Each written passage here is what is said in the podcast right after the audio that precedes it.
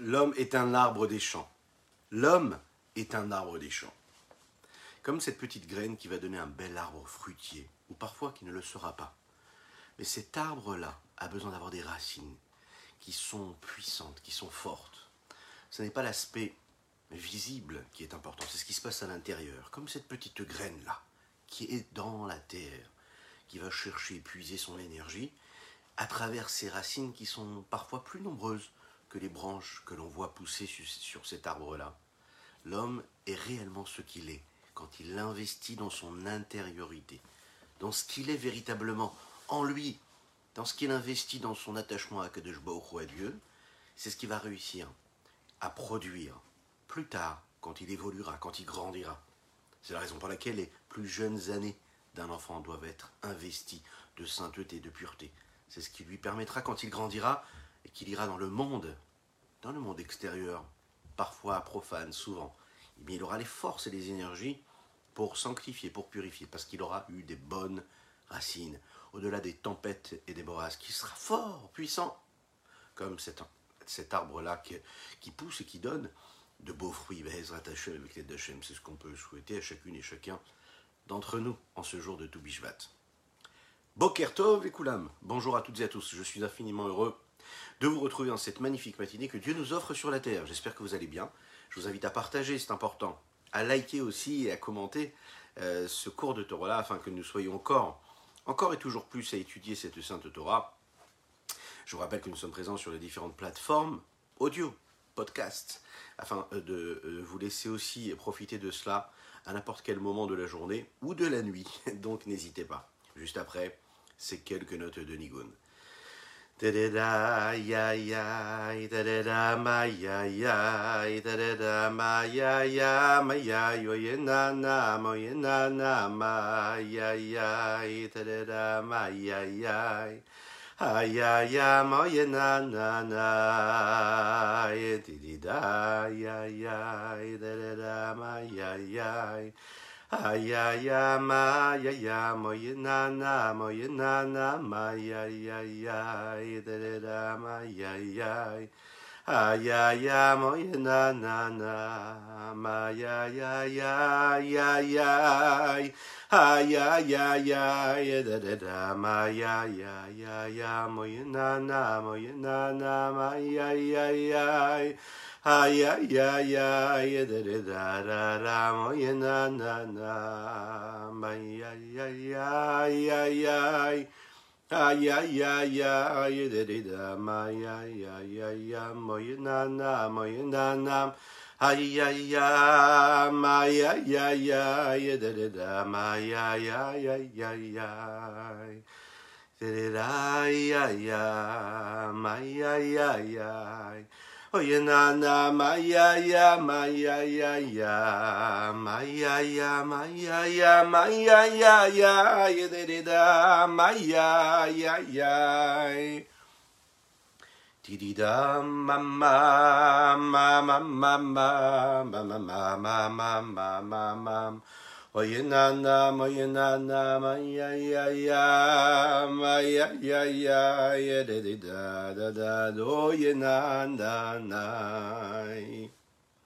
Avec un mot, un mot, on peut un mot, on peut construire un monde.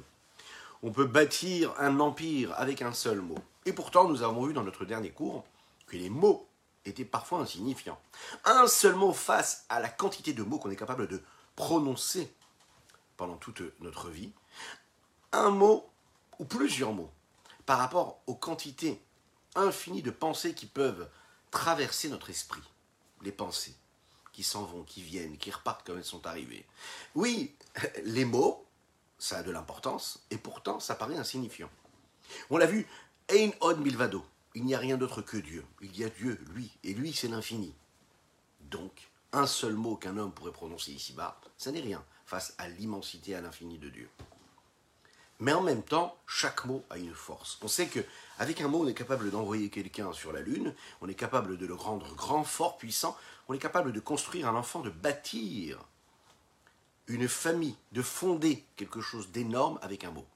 Lorsqu'on emploie le bon mot envers son épouse ou envers son mari, lorsqu'on emploie le bon mot Avec un enfant, on est capable de lui donner l'énergie, la confiance qui lui permettra de faire, de grandir, d'étudier, de produire, d'exister, d'accomplir la mission qu'il a à accomplir sur Terre. Les mots, ça a beaucoup d'importance. Ça a une puissance infinie. Tout temps est dans ces mots-là. Alors, on va s'atteler à cette tâche-là, essayer de comprendre comment, en même temps, le mot ne peut être, si ce n'est juste les mots qui, qui, les lettres qui sont prononcées à travers ce mot-là, qui, qui, sont quasiment rien face à l'immensité et à l'infini de tous les autres mots qu'on est capable de prononcer, et en même temps, quelle valeur il peut avoir. Si on regarde un petit peu la parole d'Akadosh Baoru, et si on regarde beaucoup même la parole de Dieu, on verra qu'il y a quelque chose de totalement différent avec la parole qu'il y a chez l'homme. La parole humaine n'est pas la parole divine. À travers cela, on pourra voir la différence qu'il y a entre ce qui est dévoilé et ce qui est caché. C'est-à-dire, ce monde-là que nous sommes euh, capables de voir, de saisir, de percevoir, d'analyser, de juger, de jauger, en réalité cache quelque chose d'énorme, de très très grand. Ce qui est caché ne veut pas dire qu'il n'existe pas. Regardez la mer. Vous savez que toutes les créatures qu'il y a sur la terre ferme existent sous la mer, si ce n'est plus. Toutes ces créatures. Il y a des, animaux, des végétaux, sous une autre forme, une autre couleur, mais ils existent véritablement. Et toutes ces créatures-là, on ne les voit pas, on voit de l'eau. Et pourtant, ils existent ce qui est caché, ce qui est dévoilé. Et pourquoi est-ce que le monde dans lequel nous vivons, c'est un monde où tout se voit, et pourtant est en train de cacher quelque chose qu'on ne voit pas, qui est en réalité l'essentiel? On voit ce que l'on voit, c'est-à-dire on voit un monde indépendant, on voit des créatures indépendantes, mais on ne voit pas ce qui est caché, comme cet arbre-là que nous avons pris en exemple, qui est cet arbre-là que nous voyons, on voit ses racines, même pas. On voit surtout sa, toute cette partie apparente, on voit sa force, sa puissance, on voit sa taille, on voit ce qu'il est capable de nous donner, on voit ses feuilles, on voit ses fruits, on voit sa couleur, son aspect. On ne voit pas toutes les racines qui sont à l'extérieur, qui sont à l'intérieur de la terre, pardon. Ce qui nous amène à nous euh, souhaiter un grand, grand Lechaim ce matin, avec une refouach chez les pour Ben Yentel, Lechaim. Et on souhaite également un très très très grand Mazel Tov à Talia. Talia qui aujourd'hui euh, hier soir, aujourd'hui, hein, a euh, célébré sa bat mitzvah, quelques jours au face, et elle puisse avoir beaucoup de bénédictions pendant toute son existence, et qu'elle puisse grandir, grandir, grandir, et avoir beaucoup de bons fruits, Bezrat Hashem. Lechaim, lechaim.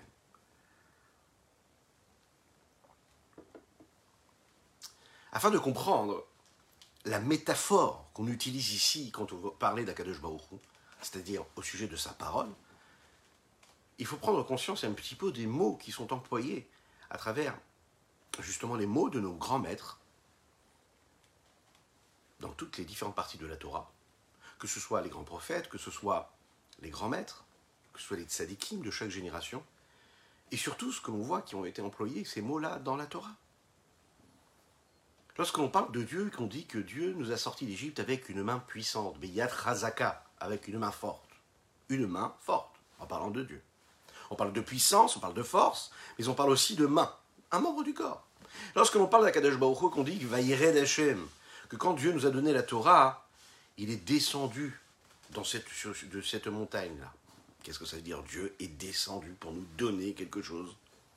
Lorsque l'on parle de cette métaphore humaine, qu'on parle de la colère d'Akadosh Baruch Haron Apo, de quelle colère parle-t-on? Quelle apparence? A priori, c'est compliqué puisqu'on sait que, vous savez que en logouf, en lo demutagouf, Dieu n'a pas de corps, n'a pas de forme. Il n'est pas du tout ce que nous sommes, nous. On ne peut pas parler de lui euh, en, termes de qualité, de défaut, de taille, d'appréciation, de définition. C'est très compliqué. Dieu est tout. Tout est Dieu.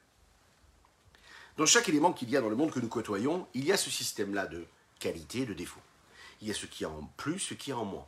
Il y a cette définition qu'on est capable d'en donner, cette appréciation qu'on est capable de donner en fonction des limites qu'il a. La façon avec laquelle il est délimité. Un homme, par exemple, est limité par sa grandeur ou par sa petitesse parfois. Un homme est défini en fonction de l'endroit dans lequel il se trouve. Est-ce que c'est un endroit, une place, un espace qui est petit ou qui est grand?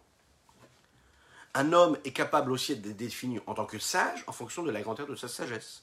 On peut quantifier la sagesse d'une personne. Peut-être pas son potentiel, mais le réel. On peut quantifier, dire voilà, ce sage-là maîtrise telle et telle partie de la Torah, telle ou telle sagesse. Donc c'est un érudit qui est quantifiable, qualifiable. Un homme qui n'a pas les capacités que l'autre a, il peut être aussi qualifié de cette façon-là ou défini de cette façon-là. Lorsque l'on donne cette ressemblance, si on peut s'exprimer, ainsi, et qu'on veut donner un aspect humain à l'aspect de Dieu, l'idée, ça n'est pas d'imaginer que Dieu pourrait être délimité comme on peut délimiter une personne, à travers ses différentes qualités, mais, par exemple, en parlant de ce qu'il y a de plus ou de sa valeur ajoutée. En parlant, par exemple, de sa partie essentielle et principale, ce qu'il est véritablement, et on l'imagine bien, sans jamais parler de ses limites et sans jamais parler des manques que l'on pourrait retrouver chez un homme. Lorsque l'on parle de la main d'Akadosh Baruch on veut parler de la main qui agit comme elle agit chez un homme et qui est le prolongement de sa volonté parce qu'il est en train de concrétiser la volonté qu'il avait. Donc la main, c'est l'intermédiaire d'un homme lorsqu'il veut accomplir quelque chose. Eh bien, quand on parle de la main de Dieu, c'est pareil. On parle de cette main, c'est-à-dire de cette matérialisation que Dieu a, ou de ce qu'il est en train de faire à travers ce geste-là, c'est-à-dire un mouvement de matérialisation, de concrétisation de quelque chose. On n'est pas en train de parler du poids que peut avoir le bras ou la main d'Hachem à ce moment-là, comme on pourrait l'évoquer quand on parle d'un homme. C'est-à-dire, eh bien, un poids qui serait limité, qui aurait des particularités, qui aurait des valeurs, ou qui aurait des manques.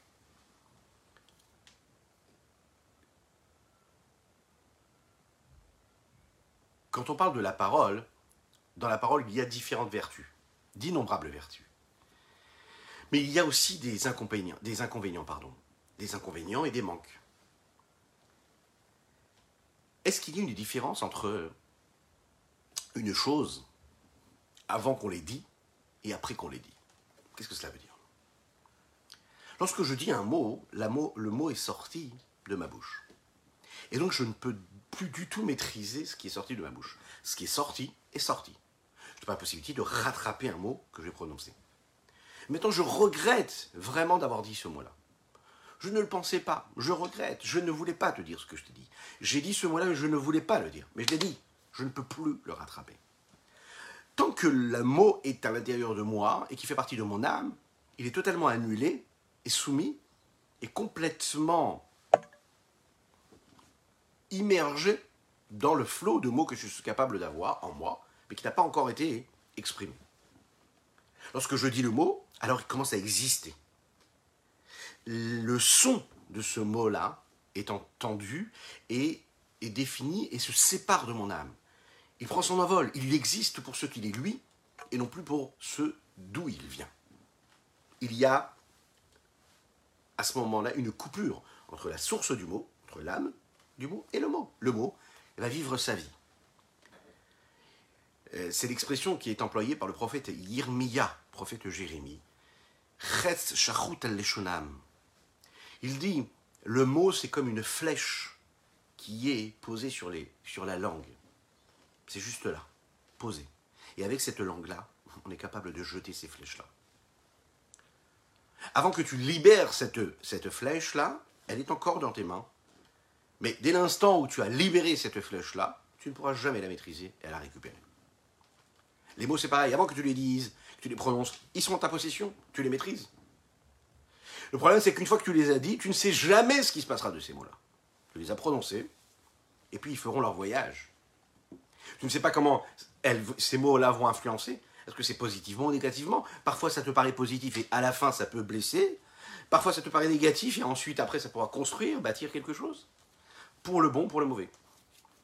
Il y a des personnes par exemple étrangères. Ok? Un mot qu'on va extraire du contexte dans lequel il a été prononcé et en faire une catastrophe.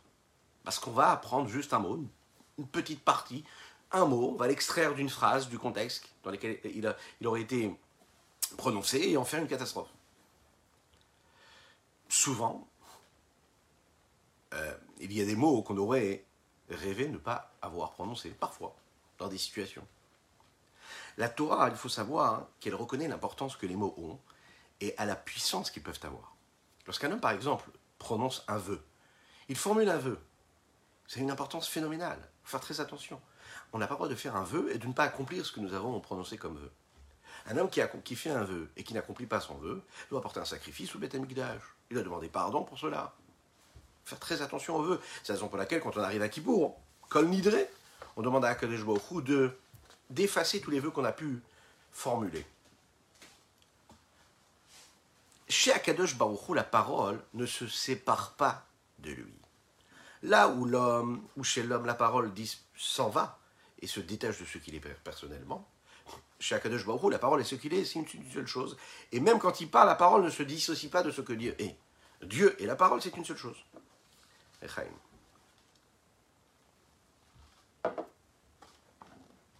Il n'y a pas de limite. Même après qu'il ait parlé, les mots restent en son plein pouvoir.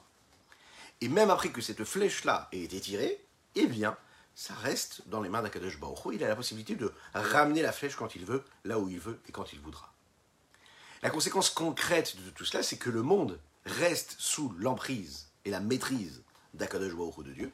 Et tout ce qui se fait dans ce monde-là, c'est ça qui est très intéressant, continue et est et existe à chaque instant sous la surveillance précise et particulière de Dieu. Donc Dieu est là, il maîtrise, il sait ce qui se passe, il est là, il ne lâche rien. Même une fois qu'il a créé le monde à travers la parole, il est encore en train de le créer à chaque fois. Il est dans les grands miracles de la nature, il est dans les tempêtes, il est dans ce soleil là qui brûle, mais il est aussi, vous savez, dans les petites choses de la vie de tous les jours. C'est Dieu qui est là à chaque instant, puisque ça existe à travers sa parole. Ça ne s'arrête jamais d'être. Einod milvado, Dieu est tout, tout le temps.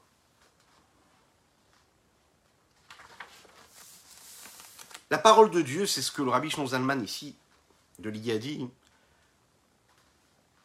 nous donne comme, euh, comme explication et comme métaphore, ce qui nous permet de nous rapprocher un petit peu plus de l'infini d'Hachem. Raison pour laquelle c'est très important d'apprendre ces bases-là, qui sont relatées dans, cette, dans ce 21e chapitre, la première partie qui correspond au Tania d'hier et la deuxième que nous ferons ensemble aujourd'hui. Chapitre 21, Perek Rafalef, la parole divine n'est pas celle que nous avons nous. La vertu de Dieu, ses traits de caractère, ce ne sait pas du tout ce que l'homme peut avoir, cet homme de chair et de sang. Chez Adam, lorsqu'un homme parle, alors le souffle de sa bouche, au moment où il parle, au mourgage, il est ressenti. Et cela nous semble comme quelque chose de séparé, de coupé de sa racine, de sa source première. Quelle est sa source première à cette parole-là? Ben, Les dix paroles, les dix paroles qui, qui, qui, qui, existent à travers les dix bechinot, les dix niveaux de son âme, qui sont quoi? Les dix séphirotes, qui apparaissent comme ces dix forces qui sont dans l'homme, intellectuelles ou émotionnelles. Mais Dieu lui-même. Akadosh Baruch lui, sa parole ne se sépare pas, que Dieu nous en préserve de le dire, de ce qu'il est lui. Il n'y a rien d'autre, il n'y a rien d'extérieur à Dieu. Il n'y a pas un seul endroit qui serait libre de lui. C'est la raison pour laquelle sa parole n'est pas notre parole. Que Dieu nous en préserve de le penser, de la même manière que sa pensée, elle n'est pas notre pensée. Nos pensées à nous, elles sont limitées. Les pensées de Dieu, l'homme marchevotechem, ma pensée, ce n'est pas votre pensée. Qui l'homme marchevotai marchevotechem. Il est écrit également, mon chemin, ma façon d'être, me comporter n'est pas du tout celle que moi je peux avoir aussi, par exemple.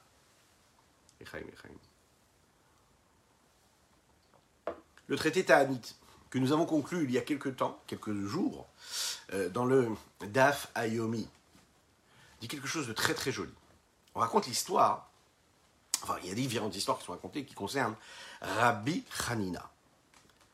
Parmi ces histoires-là, qui nous prouvent sa sainteté miraculeuse qu'il avait, sa, force, on raconte qu'une fois, le jour de Erev Shabbat, il rentre chez lui et il voit que sa fille, sa princesse, euh, est toute triste. Il la regarde comme ça et lui dit Mais pourquoi est-ce que tu es triste aujourd'hui? Elle lui a répondu Eh bien, tout simplement, je me suis trompé. Et quand j'ai préparé les bougies de Shabbat, au lieu de mettre de l'huile pour faire brûler la mèche, j'ai mis du vinaigre. Il lui a répondu comme ça, Rabbi Hanina, quel est le problème, ma fille? Celui qui a dit à l'huile de brûler et de permettre à la flamme d'éclairer, eh bien, il va dire la même chose au vinaigre. Et le vinaigre, lui aussi, pourra permettre à cette mèche-là de rester allumée. Vous savez ce qui s'est passé? Tout le Shabbat, ce vinaigre-là a brûlé et il a permis à cette mèche-là de brûler comme il fallait. Un miracle, en temps réel. Quand Shabbat est terminé, à ce moment-là, il y a la il faut apporter la bougie de la.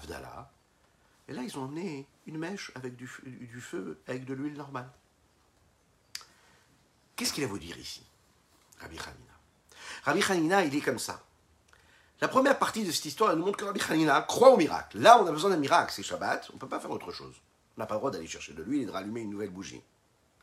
Donc il fait appel au miracle d'Akadosh Et il dit voilà, celui qui a dit que l'huile devait brûler, il dira aussi que le vinaigre doit, brûler.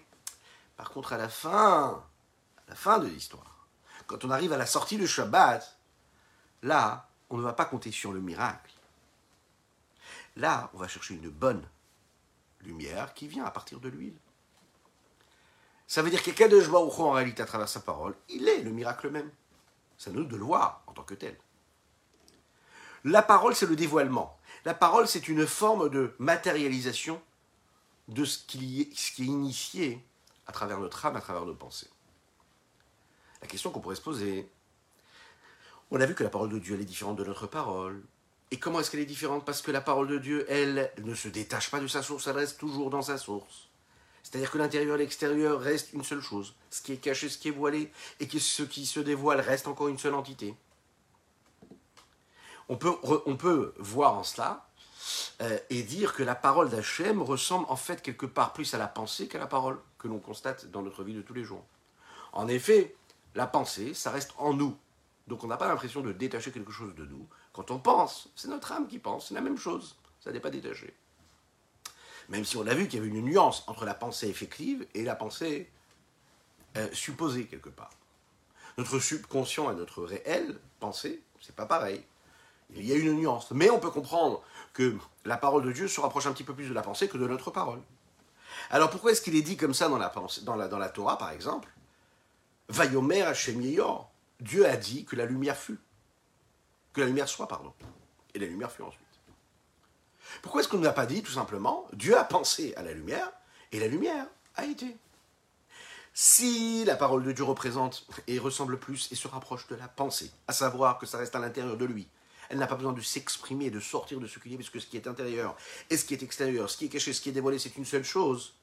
Pourquoi est-ce qu'on ne dit pas que Dieu pense et Dieu fait et, la réalité se produit? Pourquoi est-ce qu'il a besoin de formuler et de prononcer le mot, et de permettre ce dévoilement-là, tout en restant bien attaché à sa source première?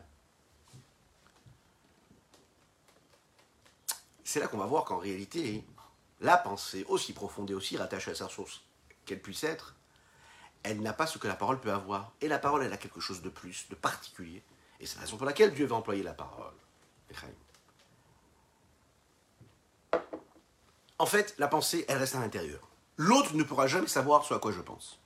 Il ne commence à savoir et à ressentir et à être investi de, de lui-même une pensée ou, lui-même un ressenti que quand il est capable de savoir ce à quoi je pense. Tant que je reste dans mes pensées, je peux envoyer des signaux qui sont totalement contraires et totalement à l'inverse même, qui ne traduisent pas du tout ce qui se passe à l'intérieur de moi. Celui qui sait jouer avec ses émotions, avec les membres de son corps et de son visage, il peut renvoyer une émotion qui ne correspond pas du tout à ce qu'il a dans sa tête. Voilà un homme qui envoie un, visage rayonnant, avec plein d'assurance, qui à l'intérieur de lui-même peut avoir en fait dans ses pensées quelque chose de totalement déconstruit et remis en cause et douteux par exemple. Voilà une personne qui par exemple va envoyer un message, va jouer, va jouer, c'est un peu ce qu'un acteur va faire, va jouer une personne et avoir une attitude euh, euh, euh, rassurante ou, pleine de confiance et qui en réalité traduit quelque chose, qui cache quelque chose qui est beaucoup plus profond et qui est complètement l'inverse. La parole, par contre, elle va nous permettre de dévoiler quelque chose. Ce qui se passe à l'intérieur de notre âme l'autre pourra devenir associé à ce qui se passe. Il pourra, par exemple, être associé à notre joie qu'on est en train d'exprimer à travers la parole, et il pourrait être aussi être associé aux choses difficiles qu'on est capable de, qu'on est parfois en train de vivre. C'est la raison pour laquelle les relations entre les personnes, le contact réel comme il faut, peut être ce qui en réalité la base même et une des bases et des fondements qu'il y a dans les rapports humains, que ce soit entre un parent avec ses enfants, que ce soit entre un homme et son épouse, son épouse avec son homme. C'est quoi l'idée? C'est qu'en réalité, quand l'homme réussit à trouver le mot qu'il faut pour dire à son fils ou à sa fille ce qu'il faut, qu'il réussit à faire sortir les mots de ses enfants. Puisque les enfants ne nous disent pas tout, mais quand l'enfant réussit à exprimer, c'est ça notre challenge, c'est de réussir à avoir la patience d'entendre ce que l'enfant a à dire, ou par exemple dans un couple, avoir la capacité de patience et pour écouter l'autre, savoir l'écouter. Pas l'écouter et l'entendre avec nos perceptions à nous, nos façons de voir à nous, notre jugement à nous. Non, non, le regarder à travers ce que lui, il a à nous dire. L'entendre, entendre véritablement ce qui se passe à l'intérieur. Alors à ce moment-là, on peut tout de suite savoir ce qu'il y a, ce qui ne va pas, ou ce qui pourrait aller mieux. Et ce qu'on est en train de dire ici, c'est que parfois on peut le cacher.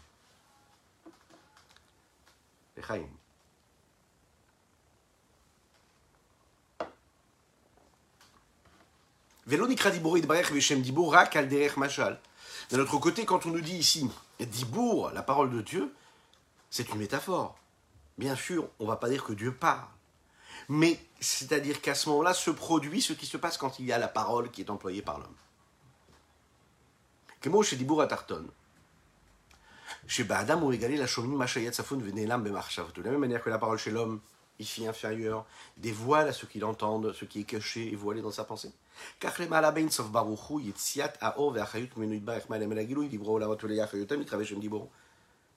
Il faut savoir que dans les mondes supérieurs, au niveau de l'infini du Saint béni soit-il, la lumière qui se dévoile, la vitalité qui vient de Dieu et qui passe du voile au dévoilé, alors à ce moment-là, il y a des mondes qui sont créés, et à ce moment-là, ces mondes-là ont une vitalité pour vivre. Ça, c'est ce que nous appelons la parole.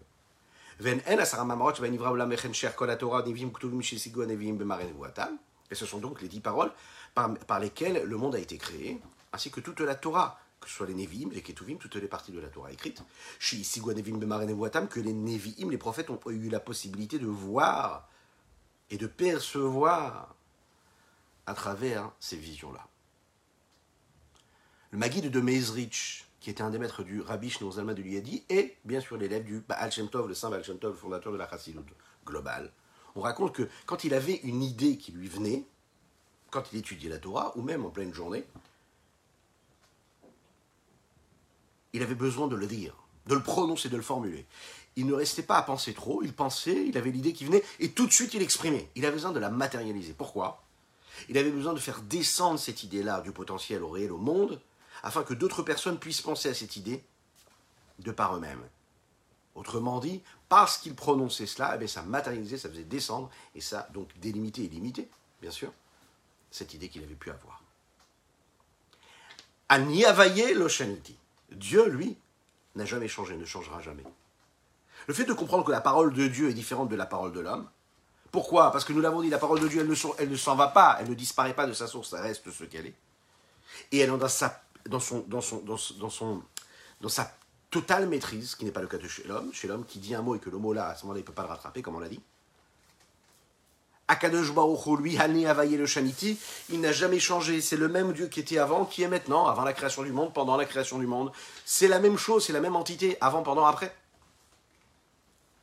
Quand on regarde quelque chose qui a été créé, on voit une différence. Il y avait une matière première, et il y a eu un changement, il y a un objet qui a été créé, qui a été transformé.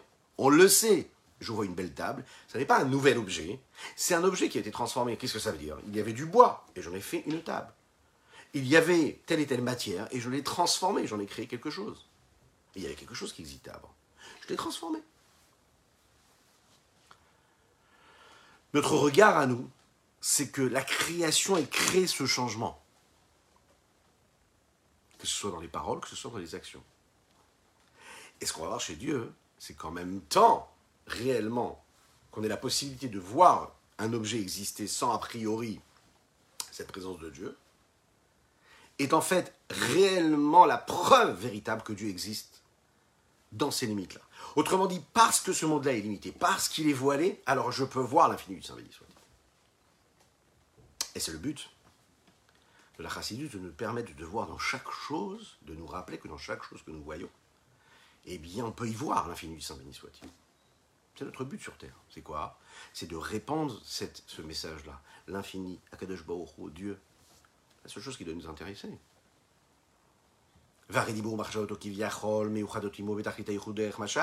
Il faut savoir que la parole et la pensée de Dieu sont en unicité totale. De la même manière que la parole et la pensée de l'homme aussi sont dans, une forme d'unicité totale. Quand ça? Bien avant qu'il pense et avant qu'il parle. Le potentiel de la pensée et le potentiel de la parole étaient réunis, n'existent pas en tant que tels. Lorsqu'il était potentiellement dans sa sagesse et dans son intellect, ou bien avant qu'un désir ait été formulé, ou réfléchi, ou imaginé, à travers la pensée et la parole, ben ça reste un potentiel. Et ce potentiel de désir-là, il existe et il est en union totale avec son potentiel.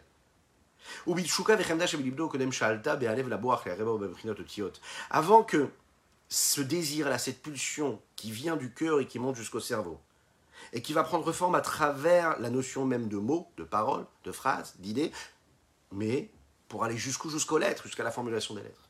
Chez À ce moment-là, quoi? Ben, Les lettres de la pensée, les lettres de la parole, eux, étaient quoi? Ensemble, étaient là que potentiellement, qui vient et qui provient de ce désir, de ce désir qui vient du cœur, hein, était là potentiellement dans le cœur étaient dans cette unicité véritable et totale dans leurs racines et leur source première. C'est la sagesse, l'intellect qui se trouve dans le cerveau, dans le désir du cœur. C'est véritablement comme cela que cela se passe.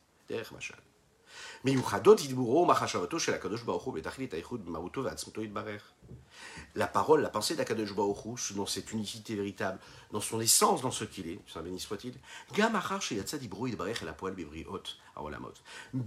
même après que cette parole-là, du Saint béni soit-il, ait été matérialisée et concrétisée à travers la création des différents mondes. Comme il était en unicité totale avant la création du monde. Et il n'y a aucun changement devant Dieu, que ce soit avant ou après la création comme la pensée et la parole, qui faisaient partie du désir, qui n'avaient pas encore pris forme. Mais pour Dieu, c'est pareil. La seule différence, c'est que nous, c'est seulement un désir chez l'homme qui va être créé. Là, c'est le monde qui a été créé. Et on est en train de nous dire ici que même avant la volonté de créer, même avant que le monde soit créé, eh tout, et avant et après et pendant, c'est pareil pour Dieu. Il n'y a pas eu de changement. Et là, alors à ce moment-là, à quel moment il y a un changement? Et pour qui il y a un changement? Ben, Il y a un changement pour nous tous. C'est-à-dire, pour chacune et chacun d'entre nous, pour ceux qui reçoivent, là il y a une différence par rapport à cette vitalité, l'existence même qui vient et qui provient de cette parole du Saint béni soit-il. Lorsque ça sort et que ça permet la matérialisation et l'existence même à travers les créatures du monde, cette présence de Dieu qui s'habille en eux pour les faire vivre, comment? Parce qu'il a ce système, cet ordre d'enchaînement, de cause à effet, de niveau en niveau. Cette vitalité infinie de Dieu, de Saint béni soit-il, qui vient qui descend de niveau en niveau à travers tous les différents systèmes d'enchaînement, de cause à effet, de contraction, de condensation, même si ce n'est pas le terme exact, mais de compression petit à petit comme ça. De... Elle s'adapte de différentes façons. Jusqu'à ce que chaque créature puisse recevoir sa vitalité, qui lui est nécessaire pour exister, pour vivre et de ne pas disparaître complètement. Il faut qu'elle soit là, toujours. C'est l'histoire d'un homme.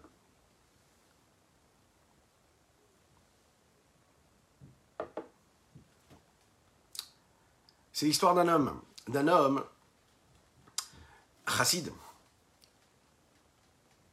qui a malheureusement, à un moment, réfléchi un petit peu trop, et qui est parti dans la remise en question intellectuelle, et qui a décidé d'aller à Berlin, dans ces années-là où il y avait cette ouverture, cette lumière-là qui s'installait, une lumière avec les guillemets bien sûr, de toute cette philosophie-là qui était nécessaire, et qui était en fait le mauvais penchant qui se réveillait chez, parfois chez les hommes, et décide d'aller étudier la, science et la philosophie à Berlin. Pour cela, juste avant, il va aller rencontrer le Admorazaken, il va traverser là-bas cette cour-là et rencontrer le Admorazaken en notre vue. Le rabbi lui a dit comme ça. Lorsque tu vas aller à Berlin, ce serait bien que tu t'arrêtes devant euh, la maison du rabbi Aaron de Karlin, un très très grand maître, et que tu ailles le voir, lui demander une bénédiction. Le chassid a écouté son conseil, il est arrivé chez ce tzaddik, mais ce tzaddik-là refuse de le recevoir.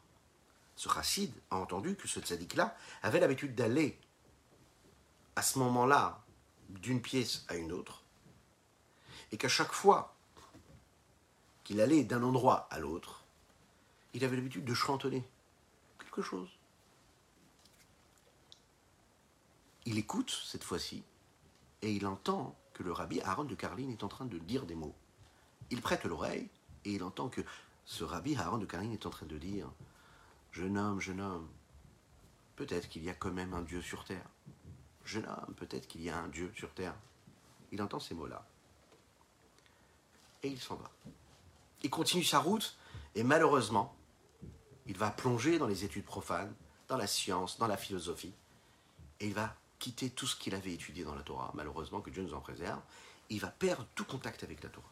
Il abandonne la religion et il va vivre comme un non-juif, complètement. Bien sûr, c'est un très très grand intellectuel, et donc il va devenir grand, puissant. Il est devenu même jusqu'au jusqu'au poste, nous le disons ici, ministre de la Culture de l'endroit où il se trouvait. Cette euh, personne-là va tellement grandir, mais elle va se souvenir toujours d'une chose. Elle va se souvenir, j'ai fait une petite erreur, hein, ça n'est pas ministre de la Culture, c'est ministre de l'Infrastructure. Excusez-moi, je me disais, la traduction n'était pas bonne. Ministre de l'Infrastructure. C'est lui qui allait euh, construire et imaginer les routes qu'il fallait emprunter, lesquelles il devrait, qui devaient être euh, créé. Hein, on l'imagine, à cette époque-là, il n'y avait pas de route partout. Et à un moment, il va être responsable de créer la route qui, permettait d'arriver au village de Lubavitch. Il y avait tous les chassidim qui étaient ces, anciens, anciennes connaissances dans lesquelles il avait grandi. Euh, à cette époque-là, dans cette ville-là, il n'y avait rien d'autre, il n'y avait pas de route, il n'y avait pas de rue, il n'y avait pas de sentier. Et j'arrive, hein, et comme il n'y avait pas de sentier, qu'il n'y avait pas de route, les autorités qui étaient en place ont décidé de créer, de construire cette route-là dans le village de Lubavitch. Mais à l'époque, les chassidim n'étaient pas du tout contents de cela. Pourquoi? Parce que vous imaginez très bien que si il y a une route, alors il y a du passage. S'il y a du passage, eh bien la vie qu'ils étaient en train de mener, une vie quand même spirituelle et sainte et pure, allait être dérangée par tout ce monde profane qui allait traverser leur village. Alors ils ont essayé de faire tout ce qu'ils pouvaient et ils se sont retrouvés face à ce ministre-là de l'infrastructure qui lui était censé lui-même donner l'ordre de cette construction-là ils ont été très heureux, et lui aussi, de retrouver leur ancien camarade de banc de classe avec qui ils ont étudié quand ils étaient plus jeunes. Il a accepté. Il a dit, vous êtes mes anciennes connaissances, j'accepte, et il n'y aura pas de route qui traversera ce village. Ensuite, il s'est installé un petit peu avec eux, il s'est assis, et bien sûr, ils ont dit les chaïm, ils ont discuté, ils ont fait ce que nous appelons un farmingen, une doute, ils ont échangé des mots chacun. Et il leur a raconté son histoire. Et il leur a dit que la dernière phrase qu'il a entendue de ce rabbi Aaron de Karlin, c'était ces mots-là. Jeune homme, jeune homme, peut-être, il y a un Dieu sur terre et il y a un Dieu sur ce monde-là, dans ce monde-là. Et il dit que ces mots-là ne l'ont jamais lâché. Bien qu'il se retrouvait dans un environnement qui était totalement athée, qui refusait, on l'imagine à cette époque-là, toute présence de Dieu, il dit à chaque fois, ces mots-là venaient et installaient en moi des doutes dans ma émouna, dans ma foi. Mais dans le sens positif du terme, c'est-à-dire que cet homme-là qui avait abandonné malheureusement la foi en Dieu, la pratique de la Torah, il y avait toujours ces mots-là qui venaient le rappeler, lui mettre des doutes. sur cet abandon-là et lui donner envie d'aller se rapprocher de la vraie vérité. Alors il y a un des chassidim qui lui a expliqué, il lui a dit Pourquoi est-ce que le Morazaken lui-même, l'auteur du Tanya, ne t'a pas dit ces mots-là Pourquoi est-ce qu'il t'a envoyé chez Rabbi Aaron de Karlin pour que tu entendes ces mots-là? Alors il faut savoir, il a expliqué comme ça que l'école de pensée Chabad de la Chassidut Chabad Lubavitch, c'est ce que nous appelons la connaissance et la conscience suprême, supérieure. Ça veut dire, Akadosh Baruch est là, il est peut-être abstrait, mais pas définissable, mais c'est une réalité qui est en perpétuel renouvellement. Il n'y a même pas un doute qui pourrait subsister. Il n'y a pas de doute en la foi de Dieu. On croit en Dieu, il y a Dieu. Admorazaken, lui, ne pouvait pas exprimer ce terme-là de supposition en disant peut-être qu'il y a un Dieu sur terre. Mais en même temps, il savait que cet homme-là devait entendre cette supposition, cette remise en question. Pourquoi? Parce que c'était un homme qui voulait beaucoup réfléchir, qui allait remettre en question tout cela à travers ses études profanes qu'il allait faire. Et il préférait que ce soit le rabbi Aaron de Karlin qui lui dise. D'un autre côté, tu en avais besoin, donc il fallait qu'on te le dise. On comprend quoi ici? Qu'Akadosh Baruchou, il reste celui qui est dévoilé, celui qui est caché. Comme cet arbre des champs, cet arbre que nous pouvons côtoyer dans la vie de tous les jours.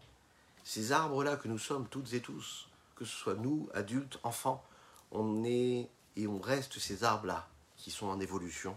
On doit toujours savoir que ce qui est réel ce qui est vraiment vrai, notre réalité, ce n'est pas ce, que, ce qui transparaît, ce qui apparaît, mais ce qui se passe à l'intérieur de nous-mêmes. On doit investir sur notre intériorité, ce que nous sommes profondément. Parce que peu importe ce que nous sommes extérieurement, un jour ou l'autre, on est face à cette contradiction parfois, ce qui est qui contredit notre intérieur, ou parfois ce qui nous égare de notre intériorité, qui elle peut être remise en question parfois. Donc ce qu'il faudrait faire, c'est investir énormément dans cette intériorité, dans cette profondeur-là. Et cette profondeur-là crée une vérité, qui, cette vérité-là transparaît même à l'extérieur dans tous les domaines de notre existence. Je vous souhaite une excellente journée, que Dieu vous bénisse et qu'il vous protège, qu'il vous inonde de bénédictions, de bonté, de grâce et de miséricorde, dans la joie la plus totale, dans tous les domaines matériels et spirituels. Je vous dis à très très bientôt, et bien sûr, Shavuotov, une belle fête de Toubishvat. Mangez des fruits aujourd'hui, mangez des fruits.